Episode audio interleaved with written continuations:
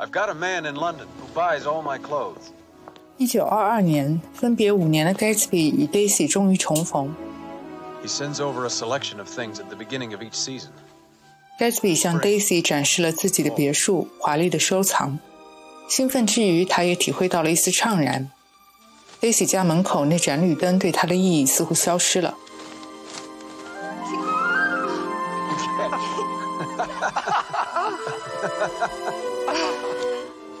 菲兹杰拉德在书里这样写：那天下午一定有过若干时刻，Daisy 远不如他的梦想。他的幻梦有巨大的活力，超过了一切。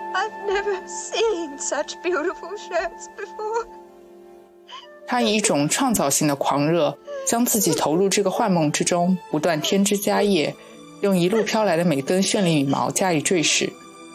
再多的激情或活力，都赶不上一个人在情思萦绕时内心所累积的感受。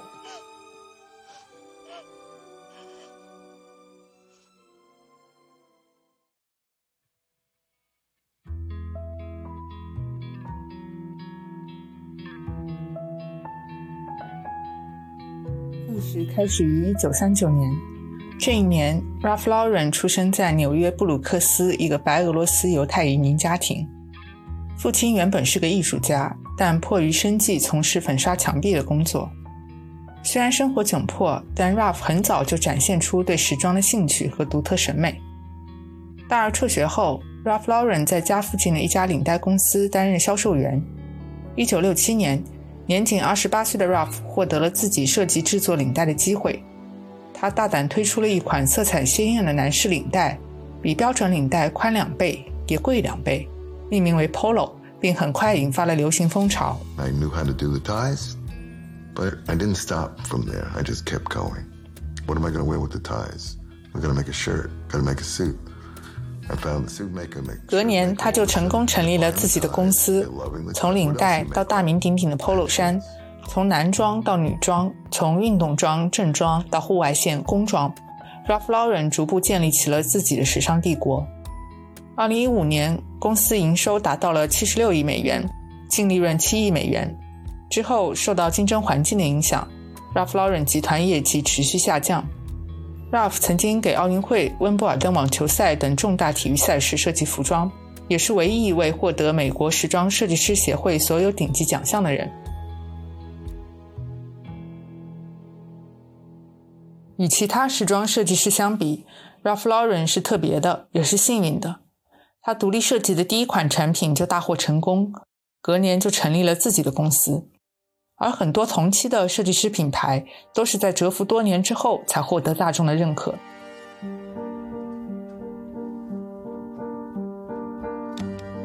Ralph 原本的姓氏并非 Lauren，他的全名是 Ralph Ruben Lifshitz。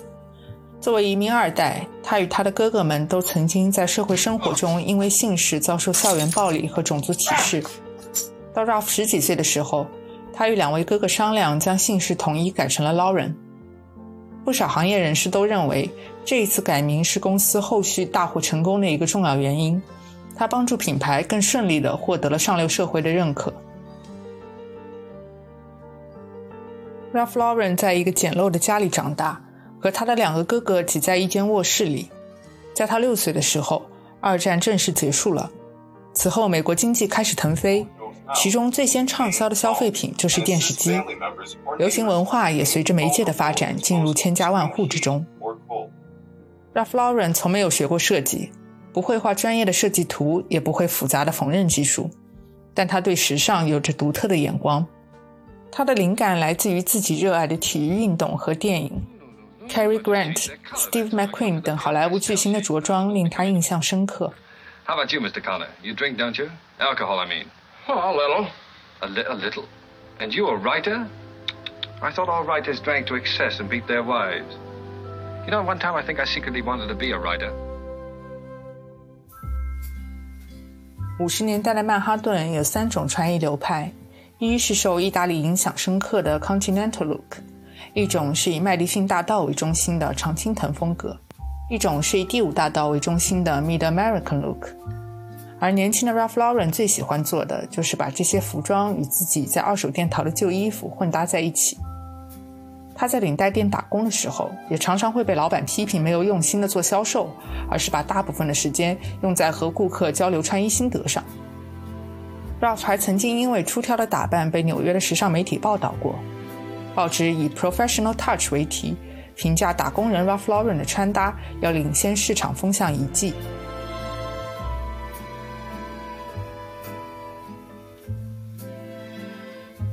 与消费品行业的品牌推广不同，很多时尚品牌都是基于创始人的个性而创立发展起来的。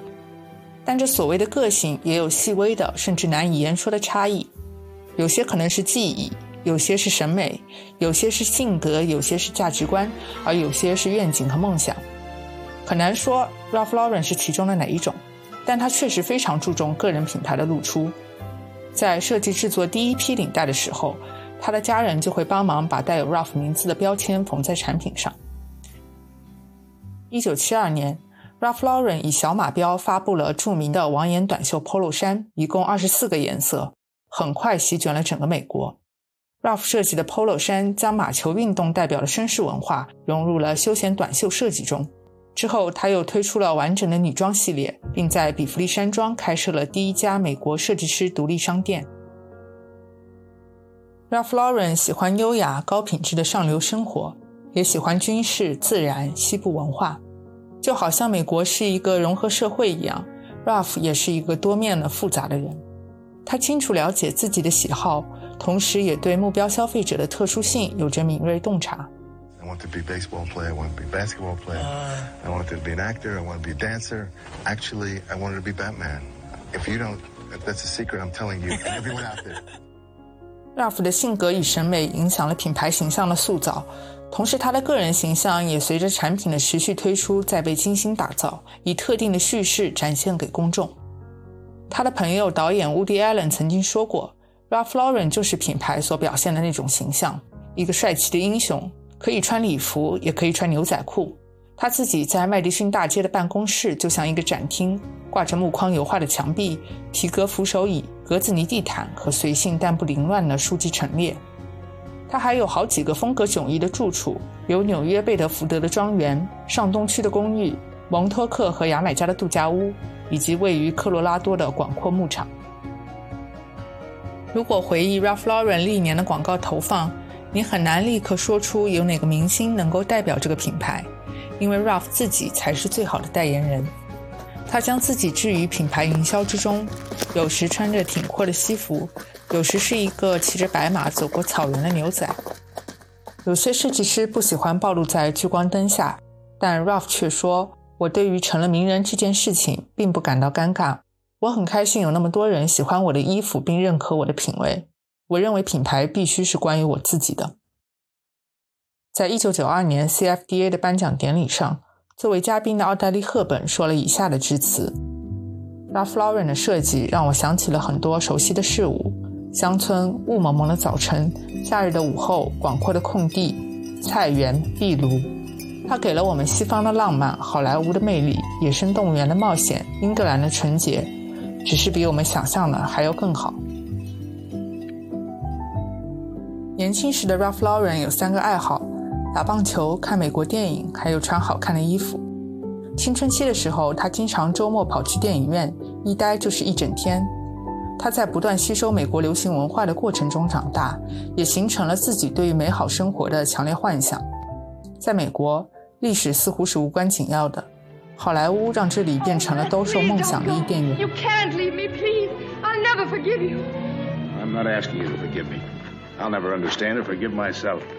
And if a bullet gets me, so help me, I'll laugh at myself for being an idiot. 一九五七年的新年前夜，有人在好莱坞的罗曼诺夫餐厅拍了一张著名的照片：Clark Gable、Gary Cooper、James Stewart 和 Van Heflin 在一起喝酒。这张照片被称为 The Kings of Hollywood。这些巨星和他们的故事也深深影响了年少的 Ralph Lauren。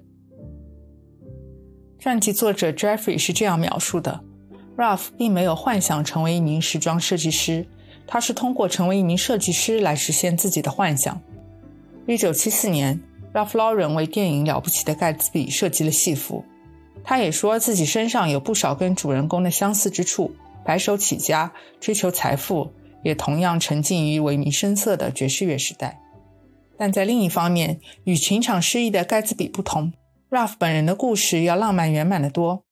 他和自己的妻子 Ricky 相识于微时，审美相似，兴趣相投。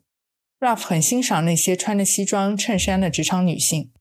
1977年，Ralph Lauren 给 Woody Allen 的电影《Annie Hall》设计了戏服。男性化的马甲、宽大的卡其裤、圆顶硬礼帽出现在了女主角身上。这种不拘一格的洒脱风格也影响了不少年轻女性。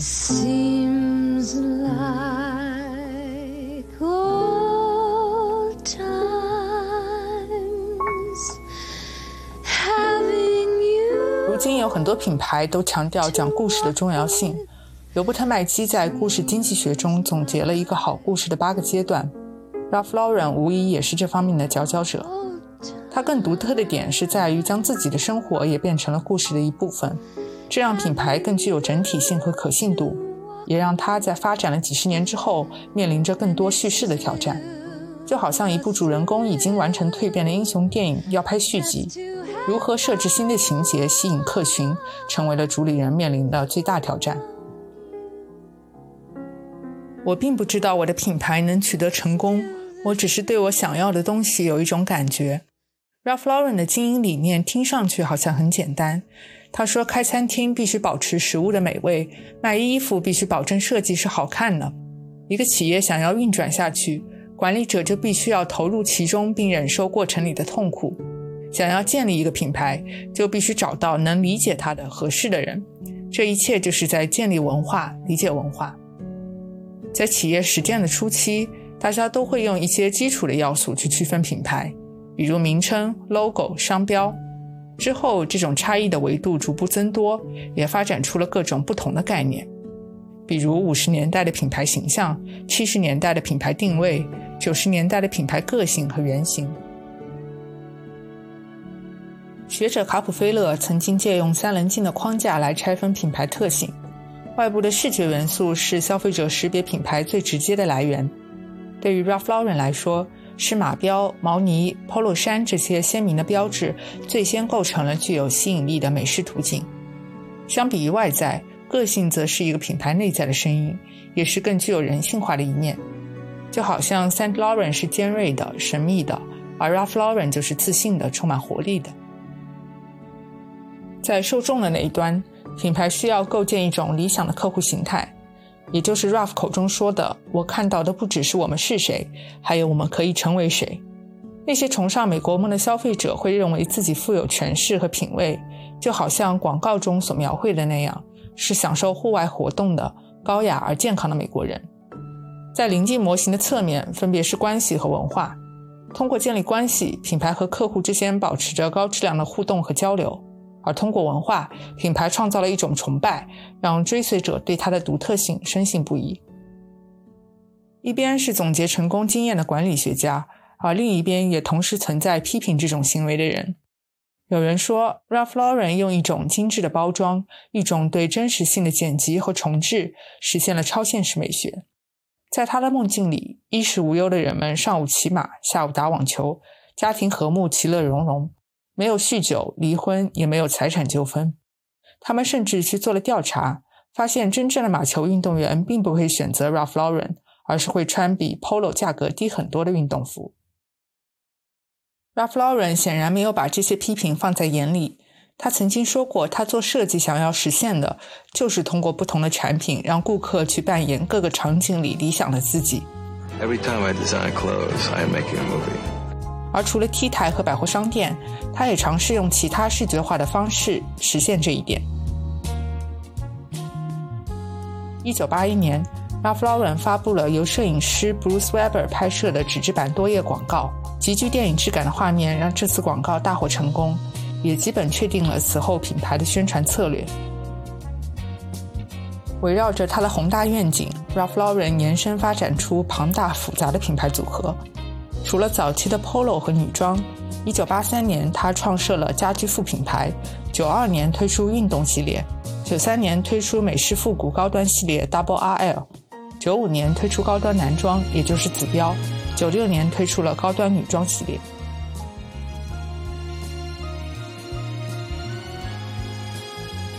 就好像好莱坞电影席卷全球，Ralph Lauren 也在九十年代末开始了自己的全球扩张步伐。借助设立子品牌和授权的模式，公司用极低的成本拓展了客户。这种无所不在、涵盖人们生活方方面面的产品策略，启发了很多公司，成为他们战略设计的借鉴对象。但缺乏规划和速度过快的扩张，也给公司留下了不少隐患。庞杂的产品线让消费者难以区分其中的差异。为了让品牌资产最大化，公司陆续将不少业绩不佳的子品牌优化淘汰。比如旗下的 Black Label、Blue Label 和 Rugby。二零一九年，为了纪念《老友记》二十五周年，Ralph Lauren 与华纳合作，为剧中 Rachel Green 的角色精心策划了一个女装系列。在剧中，Rachel 从中央咖啡馆的服务生一路成长为时尚公司的小主管，是典型的纽约客励志故事。Well, I have a job interview at Ralph Lauren tomorrow. Congratulations! Hey, I'm going to be the coordinator of the women's collection. I'll work right under the director. I mean, it's the perfect. 因为人物设定，自从 Rachel 入职 Ralph Lauren，这个品牌名字就开始在剧中频繁出现。设计师本人甚至在第六集亲自出镜客串了一把。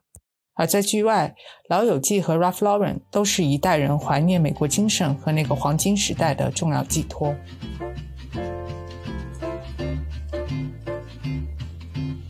奢华是一种感性，一种个人风格。不管是英式传统、意式时髦和美式休闲，都是一种混合风格。他们追根到底都来自非时尚的其他领域。Ralph Lauren 很早就意识到，时尚设计最重要的不是衣服本身，品牌创造的也不仅仅是领带、衬衫或西装，而是为这种类型的消费者创造的整个世界：花园派对、马球比赛、精致的阳台、远方的旅行。时装行业因此评价 Ralph Lauren 是真正将生活方式这个概念发扬光大的人。学术界则将这种革新描述为对消费者关系的重塑。从产品到商店，甚至到售后，品牌都在努力的在所有接触点以一致的方式取悦客户。Ralph Lauren 是第一个设计完整家居系列的时装设计师，也是第一位开设自己零售店的设计师。他还很超前的采用了如今很流行的沉浸式设计来布置和陈列产品，在店铺中加入古董书、皮座椅、拼布等背景和装饰。他还拥有自己的餐饮品牌 Ralph's 的 Polo Bar 和 Ralph's Coffee，服务员会穿着定制的服装，让消费者从另一个维度体验品牌。有人将奢侈品品牌的构建方式分为两种。第一种以品牌价值为基础，将品质发挥到极致，重视产品和历史传统；第二种以 Ralph Lauren 为代表，是基于想象力的，在商店里创造一种氛围，然后借由产品塑造客户的自我形象。更进一步的，使用同一个品牌的人会形成一种共同感，这不仅会带来一种情感上的增值，也能够明确的划分圈内和圈外的界限。在 Ralph Lauren 之后，越来越多的公司开始采用这种方法，并修正自己原本的定位。其中一个动机是希望可以借这种氛围感，避免与竞争对手展开正面交锋。但也有人认为，这样反而会让品牌暴露在更广泛、跨类别的竞争中。消费者自我表达的需求是否是有限的呢？频繁出现的符号和幻梦，是否将我们置于更大的泡沫里？回到我们谈论的这位主角。很明显，他也曾有过那种想要逃离浮华生活的时候。有那么一批 Ralph Lauren 的粉丝，他们对于这位设计师的敬意，并非来自广告宣传营造的浪漫氛围，或者是奢侈的店铺选址。他们认为品牌的独特价值和个性，还来自于创始人在商业考量之外的产品坚持。八十年代的时候，Ralph Lauren 带着 Ricky 以及他们的孩子去新墨西哥州度假。原本主打常青藤和运动风的 Polo 也因此推出了 Santa Fe 系列，运用了大量部落图腾、羊毛织物和西部独有的色彩。或许是圣达菲之旅唤起了 Ralph 长久以来对自由野性的乡村生活的热爱。系列推出后没多久，他就和妻子 Ricky 在科罗拉多买下了一个牧场，取名 Double RL，作为一家人逃离城市喧嚣的第二家园。This is where Ricky and I fell in love with the West. This is a really romantic, beautiful location. 生活环境的转变也改变了 Ralph 的穿衣习惯。他开始探究老式工装和牛仔的设计，随后也在自己品牌中加入了一个全新的 Polo Country 作为试水。I guess I'm wearing the right James Stewart hat to go with the terrain because I always thought this was really cowboy movie. Ralph 曾说：“西部牛仔的浪漫在于它代表了一辈人成长并深爱的世界。他可能是愚蠢的、粗俗的、浮夸的，但他看到的是浪漫，所以就用质感来表达他所信仰的精神。”一九九三年，传奇的美式复古品牌 Double RL 成立了。设计灵感来自军装以及19世纪中后期矿工和牧场主穿的工作服，风格粗犷，质感厚实。Double R 的服装产品基本来自不同的国家，哪个国家擅长做什么，这个品牌就在那里做什么。比如 T 恤、衬衫来自中国，牛仔裤来自美国，靴子来自英国，皮带来自意大利。虽然因为定位小众、技艺繁复，这个品牌一直没有很好的商业表现，也一度被关停。但却在 Rap 心中占据不可取代的地位。他的私服也大多出自这个品牌，甚至很多店铺的陈列都由他本人亲自指导完成。到八九十年代，Polo 的流行热潮已传至全球。除了马球，其他的系列还包括帆船、冲浪、滑雪、赛车等等。这种为富裕人士打造的风格也被称为 Ralph Lauren Life。一九九二年。从巴塞罗那运动会服饰中吸取灵感的 Polo Ralph Lauren，出人意料地吸引了一批与原有客群截然不同的受众：生活在贫民区的黑人和拉丁裔青年。与高高在上的欧洲奢侈品牌不同，移民二代的 Ralph Lauren 似乎更能得到这些人的认同。在纽约的布鲁克林区，不少人开始穿起颜色鲜艳的 Polo，虽然 Polo 的价位较 LV、Gucci 等更加亲民。但也超过了低收入群体的接受范围，躁动的年轻人就开始用抢劫、偷窃的行为获取心仪的产品。除了自己穿戴，他们也会分送给邻居家人，或者像重置 LV 的设计师 Dapper Dan 那样改造衣物，把 Polo 按照自己喜欢的风格进行改造，二次售卖。在说唱歌手的推波助澜下，当地形成了一个名叫 Low Life 的地下组织，其中的 Low 既指代 Polo。也代表着美国底层人民的生活方式。帮派发展的鼎盛时期，甚至有成员因为发生冲突死亡。Polo 推出的一款滑雪夹克，也因为太过抢手，被叫做“死亡夹克”。You know, I've seen dudes' whole house get robbed for the Polo. You know, I've seen dudes come off boosting missions and and his the people he with take all his shit. Back then, to be a low life, you really had to hold yours down. Because if not, people will destroy you. We lost a lot of friends to this game. Ralph 的哥哥 Jerry 是 Steph 玩具熊的狂热收集者，在他的促成下，1991年 Polo Bear 亮相，成为品牌又一个爆款产品。Kanye West 在他首张个人专辑封面上就穿着 Polo Bear 的毛衣。之后，随着青春期的荷尔蒙消退，原本的叛逆群体开始从帮派转为更为理性合法的社群。很多曾经通过不光鲜的手段获得 Ralph Lauren 产品的人，也慢慢变成了功成名就的体面人士。Low Life 文化也随着人群迁移到了西岸，甚至漂洋过海去了日本、澳大利亚等国家。虽然早在1996年，Ralph Lauren 就聘请过黑人模特为 Polo 进行广告宣传，但品牌从来没有在官方渠道肯定 Low Life 群体对公司发展的贡献。二零零七年，Ralph Lauren 发布了四十周年的纪念刊物，里面细致罗列了曾经推出过的产品和相关社群，但没有 Low Life 的痕迹。Ralph Lauren 的重要竞争对手，另一个学院风品牌 Tommy Hilfiger，从九十年代就开始尝试融合黑人嘻哈文化。二零一四年，在接受采访时，他的创始人坦诚，嘻哈虽然带动了产品销售，但却让他们远离了曾经扎根的文化源头。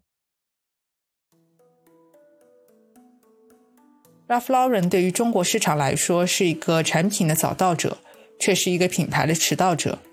设计师本人也承认，我们有时可能会错过一些风潮或者走错方向，比如我们在中国就一直拓展缓慢。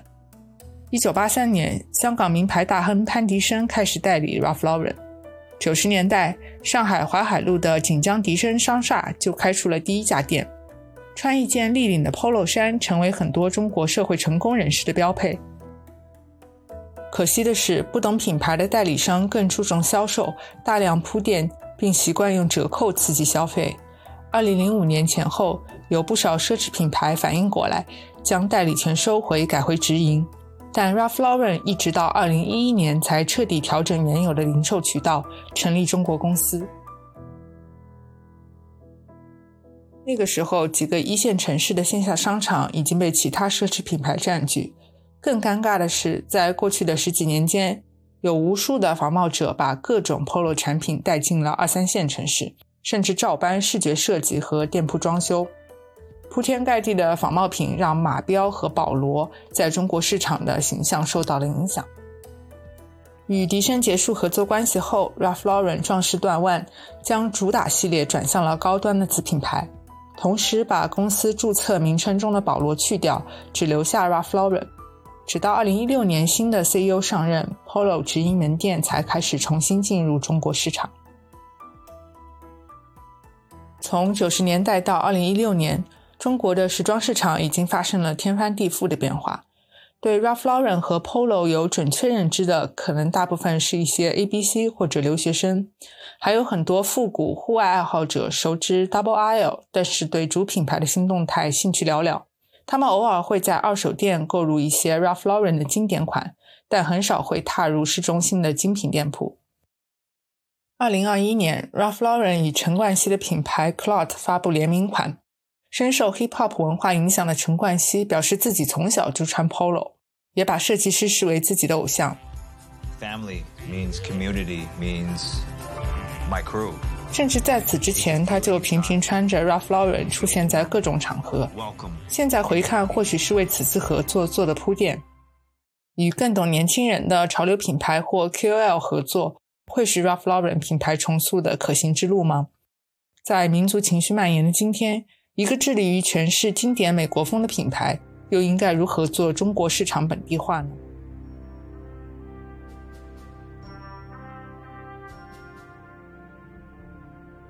从十九世纪中期开始，有很长时间，全球的时尚中心都在巴黎。品牌推广的重点也不是地域文化，而更聚焦于款式、质量和新颖的设计。后来，新的时尚中心开始出现，比如伦敦、米兰、纽约，这些地方往往带着更强的身份属性和意识形态。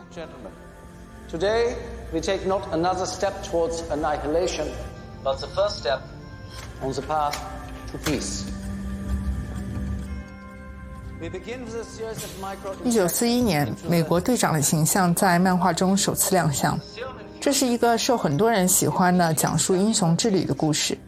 一个出身普通的瘦弱年轻人，在一次生物实验中被注射了血清，获得了超能力。他的创造者 Joe Simon 和 J. Kobe 都是犹太裔的移民二代。很神奇的是，他们的父亲都是裁缝。Simon 也开玩笑说过，美国的漫画行业似乎都源于服装行业。Ralph Lauren 也对国家有着深厚的个人感情，这点尤其体现在 Double R L 品牌的设计中。他和几个哥哥都曾经在军队服役，他也不止一次在采访里表示过，美国文化中那种开拓精神是激发他灵感的源泉。他希望可以用自己的产品来给美国品质背书。漫画家和时尚设计师都是充满神秘色彩的职业，他们拥有超凡的吸引力，依靠图像和神话来构建叙事，两者都是在塑造新的身体和形象。超级英雄的外表往往有着大量明显的识别信息，从中暗示他的出身、性格和能力。而 Ralph Lauren 也是将美国作为跳板，利用文化情绪来推广自己的产品。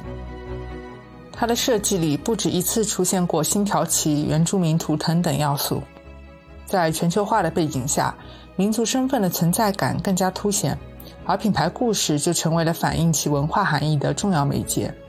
这就像是一个二级符号系统，通过故事的表述，品牌想要传达的信息被包裹在意义中，传播给目标受众。Ralph Lauren 是一种美式，也是一种新英式。它是难得的被欧洲市场，尤其是贵族阶级认可的美国服装品牌。它也是被美国政要、官方机构喜爱的品牌。设计师本人曾经为南希·里根、希拉里·克林顿和米歇尔·奥巴马设计过衣服。他的儿子还娶了乔治·布什的孙女。政治性也可以成为品牌识别的一部分吗？一个国民品牌又是否有可能免于政治呢？I, Donald John Trump, do solemnly swear that I will faithfully execute. 在特朗普的就职典礼上，第一夫人梅拉尼亚穿着 Ralph Lauren 的粉蓝色西装和绒面格手套盛装出席。不少人将这个搭配与肯尼迪夫人在一九六一年就职典礼上穿的相比。作为一个南斯拉夫移民，梅拉尼亚这番致敬似乎让她和爱国主义更靠近了一些。对于 Ralph Lauren 来说，登上总统就职的大场合似乎也是一件值得骄傲的事。但可惜的是，大众对于特朗普的炮火也蔓延到了设计师身上。有很多时尚界的同行公开号召，所有崇尚自由和多样性的人都不要与特朗普家族交往。这也不是品牌第一次因为政治问题惹争议。二零一二年的伦敦奥运会期间，Ralph Lauren 作为官方独家制服提供方，被媒体爆出他们选择通过中国的工厂生产这批服装。尽管中国代工是很多服装企业的选择，但在紧张的国际局势下，还是有不少人批评这家的美国企业让大量的工作岗位流失到海外，对国家没有基本的忠诚。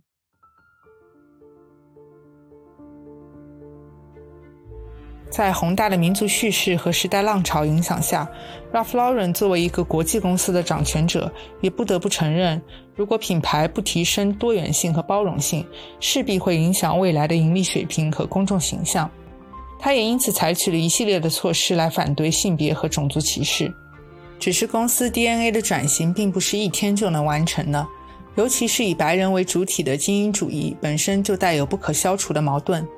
公司之前就因为挪用美国原住民的元素受到过批评，还因为在设计中使用了黑人兄弟会的标志而被迫下架产品。I don't like fashion. I don't like fashion because I don't want things to go in and out. Ralph Lauren 曾经在采访里语出惊人的说自己讨厌时尚，他认为事物变化的越多，他们就越保持不变。很多设计师推出新系列的目标是为了获得媒体的注目。在他看来，这些人是在为社论而战。Ralph 批评这些设计师忽略了消费者的需求，也忘记了生活的意义。但如果从另外一个角度来看，Ralph 自认为的反时尚，尤其是他的这种反时尚在后来几十年里取得的成功，是不是只是他个人的浪漫想象呢？他对于经典设计的追求，是不是只是另外一种顺应了当时社会符号的时尚呢？如果走进 Ralph Lauren 的店铺，你会发现大部分的产品都是在经典设计的基础上，将其与新时代的身份做结合。很多人赞扬 Ralph 的设计理念，但其中也隐含着一种商业矛盾：一个反时尚的时装品牌，或者一个基于经典设计渐进式革新的品牌，是不是可以支撑一个上市公司的增长目标？又是否可以帮助它在现在信息爆炸的新时代背景里生存下去？千禧年之后，高端时尚产业经历了一个动荡的阶段。借助互联网和社交媒体，今天消费者情绪在广告和品牌传播中，比以往任何时候都发挥着更大的作用。这些人他能够并且也愿意就时尚行业的问题发表意见。消费者对于奢侈品的态度也在迅速转变，品牌的排他性正在逐渐丧失。一个更重要的趋势是，互联网的平权精神的蔓延，让这类精英文化品牌很难再维持以前的扩张速度。与此同时，在学术圈，品牌识别相关的研究也逐渐从核心滑向了边缘，理论的主导思维从关注自我走向了关注关系。二零一三年，了不起的盖茨比再一次被搬上了大荧幕，但此时的 Ralph Lauren 的影响力已逐渐减弱。这个因为学院风被人熟知的品牌开始面临老化的危机，销售疲软，货品滞销，更多的消费者开始转向休闲装、快时尚或者新兴的学院风品牌。公司在核心地段的店铺也纷纷转租给快时尚的零售连锁店。有人甚至说，Ralph 是一位伟大的设计师，但不是一个伟大的 CEO。虽然曾经因为脑瘤做过手术，但是为了让自己的时尚帝国维持得更久一些，Ralph Lauren 至今坚持高强度的工作，每周会锻炼五次。他承认人们拥有的衣服已经很多了，但他也说，作为一个企业家，我必须继续前进。Ralph Lauren 独特的世界观和审美让他得以将自己的品牌延伸到各个领域，并推动了公司之后几十年的发展。但有时候，赋予品牌意义的东西也会成为阻碍。就像 Vogue 杂志评价的那样，Ralph Lauren 强劲的白人美国精英特色是让他能够异军突起的本源，却也是导致他在时代巨变的大幕下出现脱节的原因。The soon to be 76 year old announcing Tuesday that Old Navy's current president, Stefan Larson, will step into the CEO position. 二零一五年，七十五岁的 Ralph Lauren 现任 CEO，并聘请了曾服务于 H&M 和 Gap 的资深零售高管 Devin Larson，他本人则继续担任首席创意官。Larson 曾经帮助 H&M 从十二个国家拓展到四十四个。并带领 Gap 旗下品牌 Old Navy 连续三年实现盈利增长。入职 Ralph Lauren 之后，他提出了关店、调整管理层、投资电商平台的重构计划。可惜的是，这个快时尚集团的管理人才似乎没有给公司带来转机。他的经营理念和创始人也有冲突。在他任职期间，市场数据发现，公司旗下奥特莱斯店的销售额占据了集团总销售额的近二分之一。这意味着越来越少的人愿意为 Ralph Lauren 的正价产品买单。频繁的折扣和模糊的形象已经影响了品牌在消费者心目中的地位。二零一七年，宝洁的高管 Patrice Louvet 接任，不知道是不是受到复古风回潮的影响，又或者是对品牌原本战略的坚持，他提出了重回美好时代的口号，试图用复刻旧款式、旧标签，结合新的技术，恢复品牌往日的声望。第一批复刻的就是1992年轰动一时的 Stadium 系列，产品推出后取得了不错的市场成绩，其中有很多订单是来自新客。公司之后推出的 High Tech 系列和改造系列也收获了不少好评。2018年，Ralph Lauren 在中央公园举办了品牌五十周年大秀，全面展示了过去五十年里激发他创作的不同主题与美学。Ralph Lauren 上身穿着紫标的男士西服，下身穿着 Double R 牛仔裤，风光亮相。此后，他与 CEO 核定了一系列的战略重点，包括增强数字营销和重振核心业务。除了在中国市场与 Clout 合作，Ralph Lauren 还放开怀抱，先后与美国棒球联盟 MLB、美国潮流店铺 Kiss、潮牌 Palace 推出了联名系列。复刻系列和联名带来的关注度，会只是情怀和新鲜感刺激下的短期增长吗？将来的 Ralph Lauren 会如何发展？继任者又是谁？现在可能都无从知晓。相对确定的是，Ralph Lauren 的设计理念制造了一个梦，那是属于某个族群的关于理想生活的梦。这个品牌或许无法在所谓时尚集团、跨国企业、上市公司的层面再现曾经的辉煌。但总有人会兴奋地在跳蚤市场上搜寻曾经的经典单品，也总有人在津津乐道那些寻找意义、给予意义的故事。Ladies and gentlemen, the next L train is now arriving on the Manhattan-bound track. 从纽约曼哈顿出发，穿过汉普敦斯去往蒙托克，沿途可以看到很多风格迥异的豪宅。有不少精英贵族、创业新贵、说唱明星都住在这里。或许可以找找哪家的门前也有一盏绿灯。在盖茨比小说的最后，作者这样写：盖茨比一生的信念就寄托在这盏绿灯上。这个一年一年在我们眼前渐渐远去的极乐未来，他曾经从我们身边溜走。不过没有关系，明天我们会跑得更快，手臂伸得更远。总有一个美好的清晨。于是我们奋力向前滑，逆流向上的小舟不停地倒退，进入过去。